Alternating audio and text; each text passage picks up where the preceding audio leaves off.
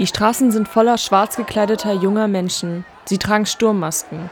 Sie rennen zwischen Hochhäusern und besetzten Kreuzungen. Viele halten drei ausgestreckte Finger hoch oder Regenschirme. Was sie fordern, ist Freiheit und Demokratie. Es sind Bilder der Hongkonger Demokratiebewegung aus dem Jahr 2019. In dem Jahr waren bis zu zwei Millionen Menschen auf der Straße. Am 1.7.2020 wurde die Demokratiebewegung niedergeschlagen.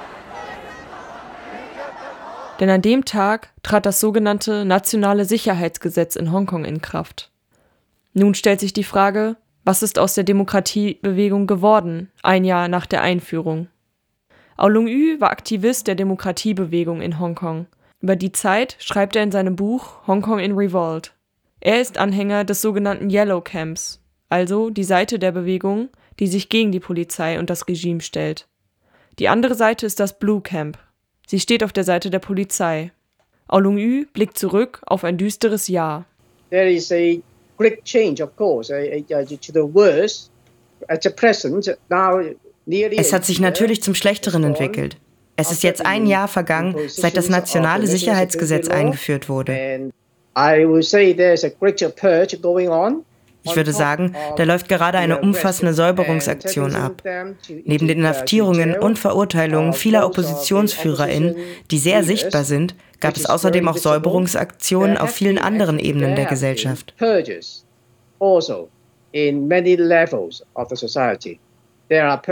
Es gibt sie unter den Beamtinnen und selbst in den Bereichen, die staatlich gefördert werden, wie zum Beispiel im Sozialwesen und so weiter.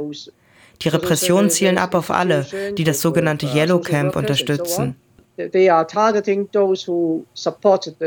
Dazu gehören Beamtinnen, Sozialarbeiterinnen, Lehrerinnen, Akademikerinnen. Alle Berufe, die in irgendeiner Form öffentlichen Einfluss haben. Die Kommunistische Partei versucht, alle grundlegenden Freiheiten in Hongkong zu beseitigen. Doch wie genau versucht die Regierung, die Freiheiten der Menschen in Hongkong zu beseitigen? Frieda von Left Echo aus Leipzig hat sich vor einem Jahr mit dem Nationalen Sicherheitsgesetz befasst. Sie beschreibt, wieso die Einführung des Gesetzes so problematisch ist. Am 30. Juni wurde das neue Sicherheitsgesetz verabschiedet, das unter oberster Geheimhaltung von der chinesischen Regierung erstellt wurde. Selbst bis kurz vor der Einführung am 30. Juni wusste die Hongkonger Regierung nicht, was in dem Gesetz drinsteht. Die chinesische Regierung hat Gesetze an der Hongkonger Gesetzgebung somit vorbei eingeführt und entschieden. Und das bedeutet auch, dass das neue Sicherheitsgesetz den Hongkonger Gesetzen übergeordnet ist. Bei Unstimmigkeiten wird auf Grundlage des Sicherheitsgesetzes geurteilt. Außerdem liegt die Art der Auslegung in den Händen der chinesischen Regierung, was sehr schwierig ist, denn das Gesetz ist sehr vage formuliert und das führt dazu, dass Leute, die politisch aktiv sind, nicht wissen, wann sie eine bestimmte Grenze überschreiten. Peking kann das Gesetz so auslegen, wie es ihnen passt. Das Gesetz sieht vier Strafbestände vor, die sich gegen die Gefährdung der nationalen Sicherheit und, ich zitiere, Harmonie in Hongkong richten. Das nationale Sicherheitsgesetz, das vor einem Jahr in Hongkong eingeführt wurde, richtet sich besonders gegen politisch aktive Menschen. Sie können dadurch sehr einfach als subversiv, also staatsfeindlich, abgestempelt werden. Was das nationale Sicherheitsgesetz außerdem aus Sicht der Aktivistinnen problematisch macht, ist der Abschnitt zur Auslieferung ins Festland China. Vermeintlichen Straftäterinnen macht dann ein chinesisches Gericht den Prozess dieses Auslieferungsgesetz zu verhindern, war das Ziel der Demokratiebewegung von 2019. Schon damals sollte das Auslieferungsgesetz auf den Weg gebracht werden. Für eine Zeit lang war die Bewegung erfolgreich dagegen vorgegangen. Es wurde vorerst nicht eingeführt, doch der Erfolg weilte nicht lang. Das umstrittene Auslieferungsgesetz ist im Grunde durch das Nationale Sicherheitsgesetz 2020 eingeführt worden durch das Gesetzespaket wurde zudem noch der Polizeiapparat gestärkt, um gegen AnhängerInnen der Demokratiebewegung vorzugehen. Daneben bekommt die Hongkonger Polizei neue Befugnisse. Sie dürfen jetzt Hausdurchsuchungen ohne einen Grund oder einen richterlichen Entscheid vornehmen. Der Reisepass von Verdächtigen kann eingefordert werden. Somit werden Protestierende oder Aktivistinnen daran gehindert, Hongkong zu verlassen. Es kann das Vermögen eingefriert werden, Leute können abgehört werden, die Daten können ausgewertet werden. Chinesische Beamte und Sicherheitskräfte aus der Volksrepublik China können vor Ort in Hongkong eingesetzt werden. Sie können so agieren wie die Hongkonger Polizisten, unterliegen aber nicht dem Hongkonger Gesetz. Es wurden bereits zahlreiche Mitglieder des Hongkonger Lehrpersonals aufgrund ihrer Teilnahme in den Protesten entlassen. Es wird von vielen Menschen erwartet, dass sich die Mechanismen der staatlichen Kontrolle weiter auf das Bildungssystem auch in Hongkong auswirken werden. Das nationale Sicherheitsgesetz beeinflusst neben dem alltäglichen Leben in Hongkong vor allem das Leben von Aktivistinnen und Regimekritikerinnen. So auch das Leben von drei Aktivisten, die im Folgenden ihre Eindrücke aus dem letzten Jahr teilen. Das Jahr nach der Einführung des umstrittenen nationalen Sicherheitsgesetzes in Hongkong.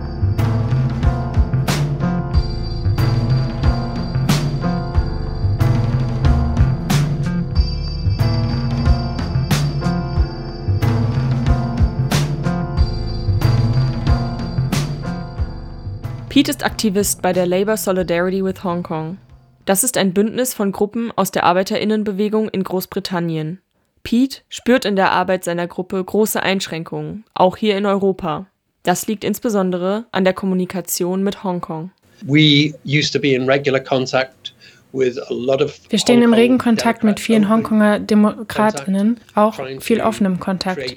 Wir haben versucht, direkte Verbindungen zwischen Demokratinnen und Gewerkschaften in Großbritannien und in Hongkong herzustellen. Aber offensichtlicherweise wird jetzt jede Unterhaltung, die sie mit uns haben, abgehört und ihnen wird unterstellt, sie kollaborierten mit fremden Mächten. Es gibt also eine sehr starke Einschränkung dazu, was sie uns sagen können. Wir handeln also zu einem gewissen Grad im Dunkeln. Wir wollen natürlich unsere Brüder und Schwestern in Hongkong nicht beeinträchtigen bei dem, was sie vor Ort machen oder sie Anzeigen aussetzen. Es gibt einige sehr mutige, Lee Chuk-yen zum Beispiel. Er ist der Generalsekretär der Vereinigung der Gewerkschaften in Hongkong, mit denen wir sehr eng zusammengearbeitet haben.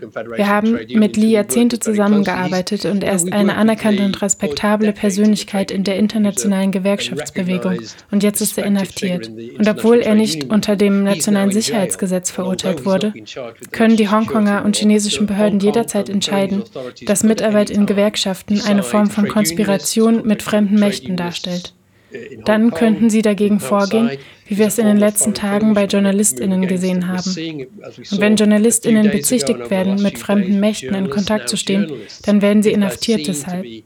Es ist also eine sehr gruselige Zeit gerade in Hongkong.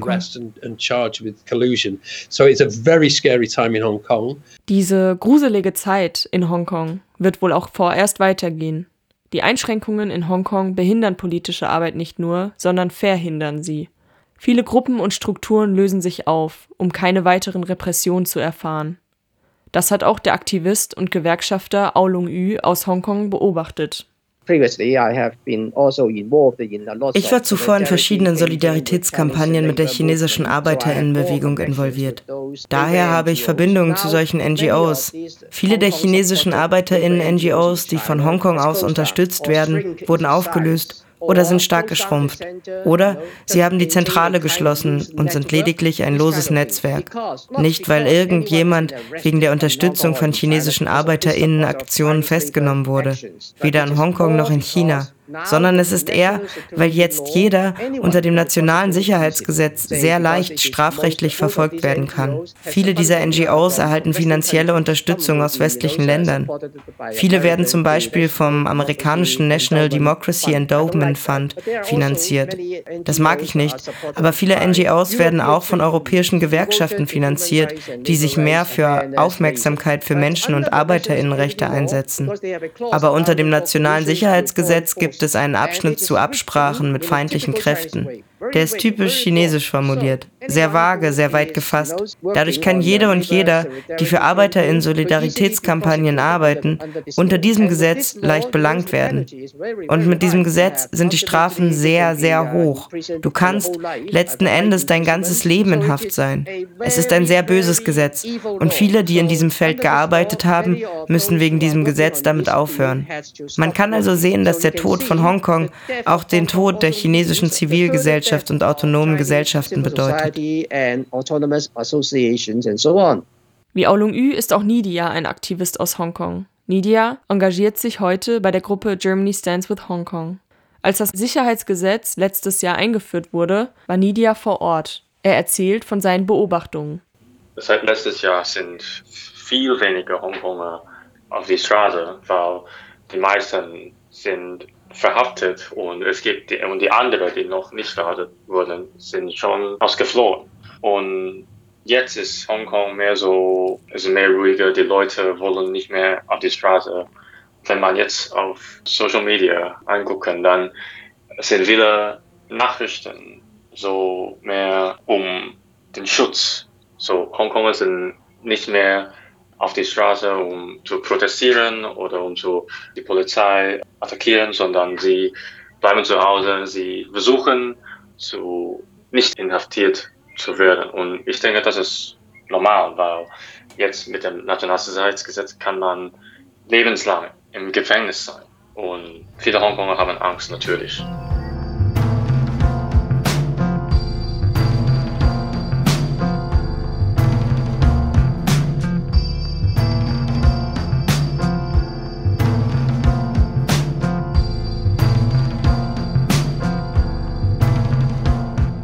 Aolung Yu war Aktivist und Gewerkschafter in Hongkong, bis das nationale Sicherheitsgesetz kam.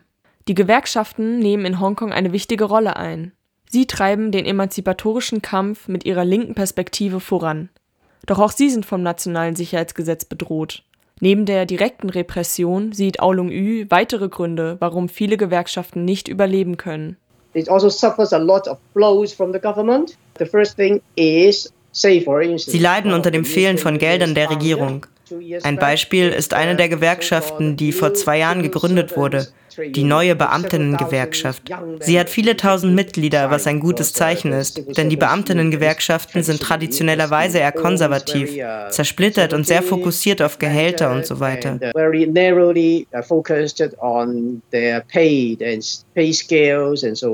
So this is new trade unions Daher ist diese neue Beamtinnengewerkschaft eine wunderbare Sache. Aber mit der Einführung des nationalen Sicherheitsgesetzes haben sie letztes Jahr verlauten lassen, dass sie sich auflösen, weil sie Angst vor einem Gegenschlag haben. Sie wissen, dass die persönlichen Daten aller Mitglieder konfisziert werden könnten. Das würde die vielen tausend Mitglieder in große Gefahr bringen. Um also ihre Mitglieder vor Schikane oder sogar Strafanzeigen zu schützen, haben sie beschlossen, ihre Organisation aufzulösen und alle Daten der Mitglieder zu vernichten.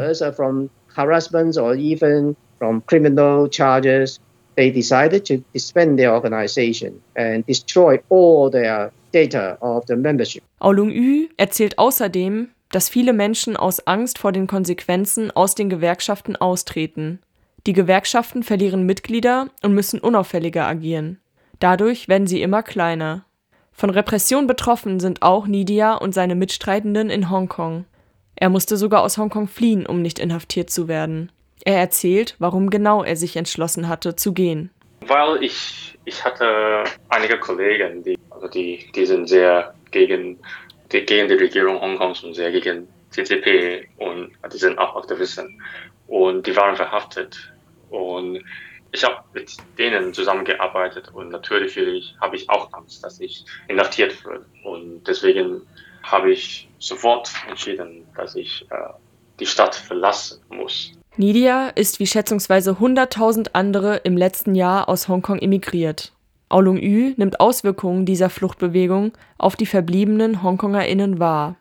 But it is also true that now a lot of people are immigrating es ist auch wahr, dass gerade viele Menschen aus Hongkong emigrieren. Das hat natürlich Einfluss auf die Moral des Widerstandes. Es gibt einen regelrechten Exodus aus Hongkong. Und jetzt stehen viele Menschen unter dem Einfluss der Angst vor Repression. You can see, you know, organizations closing down, people who subscribed Wir können das daran sehen, dass sich viele Organisationen auflösen, uh, dass Menschen, die zuvor in oppositionellen Online-Gruppen waren, in Massen diese Gruppen verlassen. Unter diesem harten Durchgreifen bekommen viele Angst vor der Repression. Die Lage ist also mittelfristig nicht so optimistisch zu betrachten. So in the medium terms, it is not optimistic.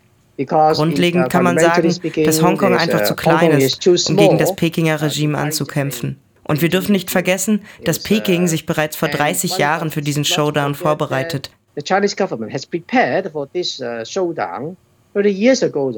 Durch Infiltration, Intrigen und dadurch, dass Leute bestochen oder erpresst wurden.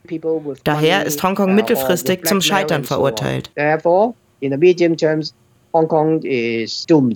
Neben den vielen geflohenen AktivistInnen sind auch viele noch in Haft. Doch manche werden mittlerweile auch wieder freigelassen. Werden diese Freilassungen eine neue Welle von Protesten erzeugen? Not that easy, because das ist nicht so leicht, denn wenn die OppositionsführerInnen aus dem Gefängnis entlassen werden, werden sie sehen, dass viele ihrer früheren Organisationen bereits aufgelöst sind. Zum Beispiel war die Civil Front der Antreiber der Hongkong-Revolte. Es war die Civil Front, die die größten Demonstrationen organisiert hat. Actually the, the Hong Kong revolt from the first instance die Hongkong-Revolte hat auf zwei Säulen gefußt. Nicht nur die Spontanität oder Be Water.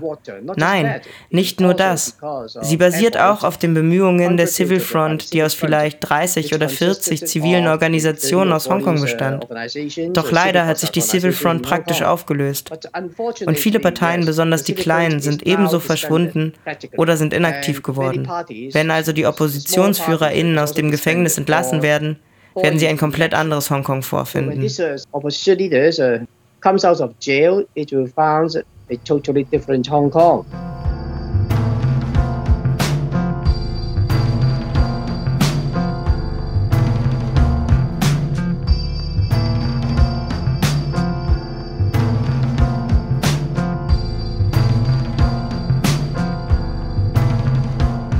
Die Lähmung, die das nationale Sicherheitsgesetz über die Stadt Hongkong gebracht hat, ist omnipräsent. Doch im Ausland sind viele HongkongerInnen dennoch politisch tätig. So auch bei der Labour Solidarity with Hong Kong, wovon Pete ein Teil ist. Er sieht Hoffnungslosigkeit bei vielen Exil-HongkongerInnen in seiner Gruppe.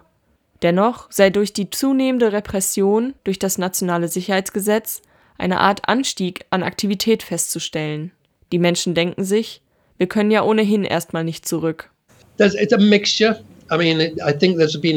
Das ist gemischt. Ich denke, es hat sich sehr gewandelt in letzter Zeit. In meiner eigenen Stadt, die ca. 250.000 EinwohnerInnen hat, gab es das gesamte Jahr 2019 über Demonstrationen von den Studierenden. Man fühlte sich dort nicht gestört. Die Demonstrierenden fühlten sich selbstbewusst, als würde Hongkong befreit werden. Und dann kam das nationale Sicherheitsgesetz. Das hat absolut alles geändert. Die Hongkonger Studierenden waren dann sehr verängstigt, weil sie nicht wussten, wohin sie gehen sollten. Sie hatten Angst, dass ihre Familien belangt würden, wenn sie in ihren Aktivitäten hier identifiziert werden können. Die Aktion ist sehr stark geschrumpft in dieser Zeit. Viele der Menschen sagen, naja, wir können ohnehin nicht zurück in nächster Zeit und wir sollten politisch aktiv bleiben. Nachdem also die späten 2010er eine Zeit der sehr starken Störungen war, wurden 2021 die Leute wieder aktiver. Aber natürlich hatten sie Bedenken wegen ihrer Verwandten zu Hause. Aber ihr größtes Bedenken ist der Kampf um Hongkongs Freiheit. Auch Nidia sieht seine Chancen nicht so optimistisch. Nidia musste aus Hongkong fliehen und ist in Deutschland nun weiterhin aktiv. Wie stehen seine Chancen, dass er bald nach Hongkong zurück kann? Sehr niedrig. Um ehrlich zu sein, bin ich nicht äh, auch vorbereitet, immer nicht in Hongkong als zu Hause zu sein. Aber ich würde sagen, dass ich habe fast keine Chance zurück nach Hongkong, weil es besteht immer eine Chance, dass ich sofort inhaftiert werde. Es gab Leute, die wissen nicht, dass sie schon erkannt werden von der Regierung und sie werden sofort inhaftiert und ich will auch nicht lebenslang in, im Gefängnis sein. Ich bin nicht ein Politiker oder ein, ich bin nur ein Student und ich versuche auch frei zu sein, aber ich mache Hongkong sehr. Ich, ich habe immer Heimweh, aber ich kann nicht zurück, weil das ist eine einfache Konsequenz, dass ich werde vielleicht inhaftiert und dann 30 Jahre oder 20 Jahre im Gefängnis bleiben. Nidia fühlt sich in Deutschland auch nicht besonders sicher. Er sieht die deutsche Politik und Bevölkerung zu sehr auf der Seite Chinas. Er findet bereits die Beschaffung eines deutschen Visums sehr schwer. Er fordert die deutsche Regierung auf, die Visumsbeantragung für HongkongerInnen zu vereinfachen. Er erklärt, wie die Beantragung momentan für Menschen aus Hongkong aussieht. Ja, das ist auch ein sehr große, großes Ding für viele Hongkonger, die leben hier in Deutschland oder in der Welt, dass wir sind Ausländer und wir müssen die richtigen Dokumente haben. Und deswegen wollen wir auch die, die deutsche Regierung einfache Dokumente für Hongkonger hier in Deutschland zu stellen, also dieser Visumsprozess einfacher zu bringen. Aber hier in Deutschland ist die Politik sehr, also wenn man nach nach England und nach USA sieht, sieht man viele diese Programme für Hongkonger zu einfacher zu wohnen. In Deutschland gibt es nicht und das ist auch eine große Sorge von, mir, aber als ich gesagt habe, man sieht sich und vielleicht die Zukunft bringt etwas, vielleicht nicht und ja. Nidia hofft auf Besserung, so wie vermutlich alle HongkongerInnen. Doch derweil geht die Zerschlagung jeglicher Meinungs- und Pressefreiheit weiter. Vergangene Woche musste die Zeitung Apple Daily schließen, Sie war die letzte große Zeitung, die der Demokratiebewegung nahestand. Um ihre letzte Ausgabe zu kaufen, gingen Menschen in Hongkong massenweise auf die Straße. Pete von der Labour Solidarity with Hong Kong schöpfte beim Anblick des augenscheinlichen Protests Hoffnung. Meine persönliche Meinung ist, dass die Hongkonger Protestbewegung noch nicht besiegt wurde. Die überraschend großen Demonstrationen gestern. Die Leute in Hongkong konnten nicht demonstrieren. Gewerkschaftsrechte wurden ihnen noch nicht genommen, aber diese sind auf jeden Fall in Gefahr. Und es gibt wenig, das sie tun können, ohne zu riskieren, verhaftet zu werden. Es war sehr bewegend, so viele tausend Menschen auf der Straße zu sehen, als Apple Daily geschlossen wurde. Es war eine Art Demonstration, aber es waren einfach Menschen in der Gegend mit der Ausrede, dass sie eine Zeitung kaufen wollten. Aber in echt protestierten sie damit gegen das nationale Sicherheitsgesetz. Ich bin begründeterweise überzeugt davon, dass das nicht das Ende des Kampfes in Hongkong ist. Es ist nur eine Frage der Zeit, bis die Hongkongerinnen und Demokratinnen dort einen Weg finden, um sich um die Restriktionen des nationalen Sicherheitsgesetzes herum zu organisieren. Aber natürlich müssen wir tun, was in unserer Macht steht, um Druck auf die Machthabenden auszuüben. Und das ist, was unsere Kampagne versucht zu machen.